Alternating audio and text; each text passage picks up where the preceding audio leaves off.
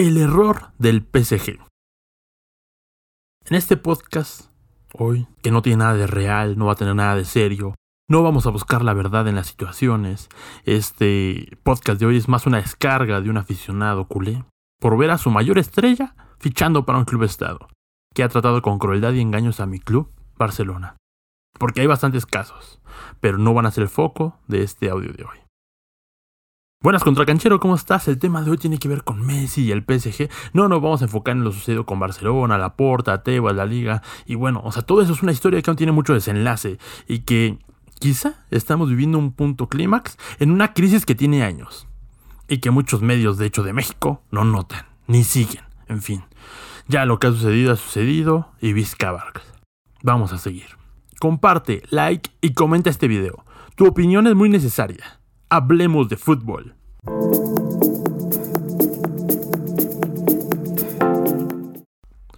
Desde el principio vamos a ser claros, el fútbol es un espectáculo, donde existen héroes, villanos, rivalidades y mucha imaginación. O sea, el fútbol se juega cinco días antes del partido, donde nos imaginamos lo que será, nos encerramos en planteamientos tácticos, deportivos, en chismes, rumores, en preguntas, quién se lesionó o declaraciones, y charlamos con los amigos sobre qué va a pasar el fin de semana. Y después del partido, dos días después más, se sigue jugando el juego, viendo repeticiones de las faltas, los goles, culpando a alguien de las fallas, tratando de encontrar la respuesta a qué sucedió. Porque siempre en los partidos sucede algo que no debía de pasar así. Fallar penales, fuera de lugar, culpar al árbitro, a su madre, y a toda su descendencia, y volvemos a comenzar la semana. Así se juega el fútbol.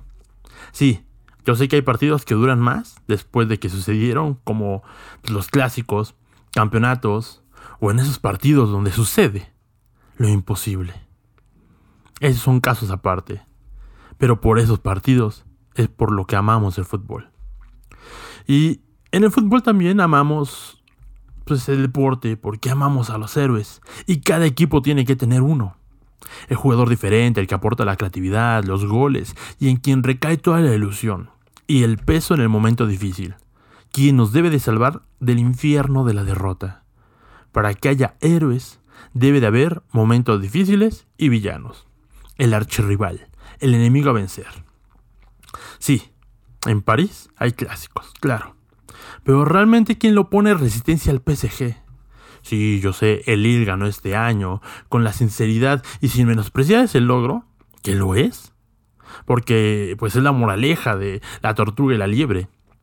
El PSG se enfocó en la Champions y pues, perdió perdió casi todo. O sea, ganó la Copa de Francia, que la domina con holgura, con una mano en la cintura, pero realmente el PSG tiene rival. Ahí está el error de Francia, el error del PSG, el error de la Ligue 1. No es la más poderosa del mundo, que de hecho hoy en día ocupa el quinto puesto del coeficiente UEFA, o según la Federación Internacional de Historia y Estadística de Fútbol, es la séptima liga más relevante del mundo, pero no es la más vista. O sea, de hecho, su clásico entre el Paris Saint-Germain, PSG y el Olympique de Marsella es el partido más visto, con 1.8 millones de espectadores.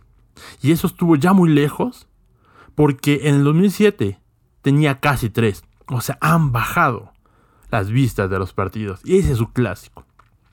La paradoja es que los partidos de la League One se ven cada vez menos y curioso, se están vendiendo cada vez más caros. En la temporada 2008-2009 la máxima audiencia de la liga se vendieron por 576 millones de euros. Y para la temporada 2021 ya están alcanzando los 1.150 millones de euros, el doble. Cifras que por supuesto van a cambiar con la llegada del mejor jugador del mundo, del argentino campeón de la Copa América 2021, pero esto será un circo. Lo van a ver, claro, lo van a ver, lo va a ver mucha gente en los primeros partidos. Será todo, wow, Messi, mira Messi. Y con el pasar de los días, yo sé que vas a empezar a ver otra cosa. ¿Por qué? Porque esto es un zoológico. O sea, van a tener a las especies más exóticas, pero necesitan algo. Algo que no tiene la League One. Algo que no tiene el PSG. Algo que sí tenía la Liga Española. Una rivalidad entre personajes. La batalla entre CR7 contra Messi fue un gran sueño que nos dieron. Claro, o sea, yo sé que hubiéramos querido una batalla, por ejemplo, Maradona contra Pelé, un Beckenbauer, Platini en la misma liga, pero justamente aquí, ¿contra quién se enfrenta el PSG? Sí, contra el Olympique. Y de ahí en fuera, o sea, nombres. Todos los nombres los tiene el PSG en este momento. Icardi, 40 millones de euros. Kimpembe, 40 millones de euros. Berratti, 55 millones de euros. Akraf, 60 millones de euros. Marquinhos, 70 millones de euros. Neymar costó 100 millones de euros. Donnarumma llegó por 65 millones de euros. Llega Ramos también por una cantidad impresionante. Y, y dice, no, es que llegó gratis. ¿no? Pero por ejemplo, Mbappé cuesta 160 millones de euros para venderlo. Y yo sé que otro tema sería que estuviéramos hablando si hubiera llegado, y que seguramente va a llegar tarde o temprano, al Madrid. Y justamente imagínate, ver esa rivalidad Messi con Barça, Madrid con Mbappé, eso sí eleva el rating, eso sí eleva las ventas, porque pues hoy queremos ver esas rivalidades y el PSG no lo tiene. O sea, en el PSG, pues miren, encontramos gente, pero son figuras nobles. En algún año, en años seguro, seguro van a ser, pero pues Aguar cuesta 42 millones de euros. Es una joven perla francesa que de hecho se quedó fuera de la Eurocopa, pero Aguar tiene un futuro muy prometedor. O sea, le han llovido ofertas eh, cada verano al Olympique de Lyon. ¿no? Tenemos a Camavinga, que tiene un costo de 55, apenas tiene 19 años, pero es un jugador que ya hace un par de temporadas está mostrándose en el panorama. Y este año, pues realmente en el Reims pues no, no terminó realmente de despuntar, ¿no? O sea, tenemos otro como Musa Dembélé, de 24 años, ya lo conocen muchos de ustedes, tiene un gran talento en el Lyon. Wissam Ben que pues justamente en esta temporada League One fue uno de los goleadores del campeonato vistiendo al Mónaco, pero joven también. Jonathan David, el estadounidense que representa a Canadá, tendrá justamente que, eh, bueno, pues ahí mejorar lo que hizo Osimen en el ataque de Lille. Pero todas estas son jóvenes promesas. Pero realmente seamos sinceros, solamente Dios los conoce. En fútbol internacional, ¿quiénes son? No, no demeritemos su presente y futuro, pero pongámonos serios. La liga inglesa, por ejemplo, donde hay nombres de sobra. Y a veces no se necesitan esos nombres, porque ahí hay cerca de 6, 7 clubes compitiendo por la punta, y hasta los clubes de tabla media dan unos partidazos. Es la mejor liga para ver sin duda alguna. Pero la Ligue One, el PSG, son un zoológico, la atracción del verano. ¿Quién los quiere ver? Claro, mucho mesista. Que ayer decían Vizcabarska y mañana seguramente van a estar diciendo y es París. Yo sé, llega Ramos, llega Winaldum, llega Messi, pero vamos a ser sinceros, son los Backstreet Boys del momento. La única razón por la que esa liga se pondría buena es si partido tras partido comienza a perder el PSG y tuvieran que andar mendigando puntos, cosa que no va a suceder o no debería de pasar con los millones que han gastado. Ahí todos cedidos por un jeque, que de hecho en un tema serio deberíamos preguntarnos de dónde viene tanta morbosidad, tanto dinero, de dónde sale y quién los para. Porque no hay clubes que puedan competir contra esos eh, países, clubes países, clubes estado. Bueno, yo sé, va a venir la Champions, en donde ahí va a haber rivalidad, donde sí, sí.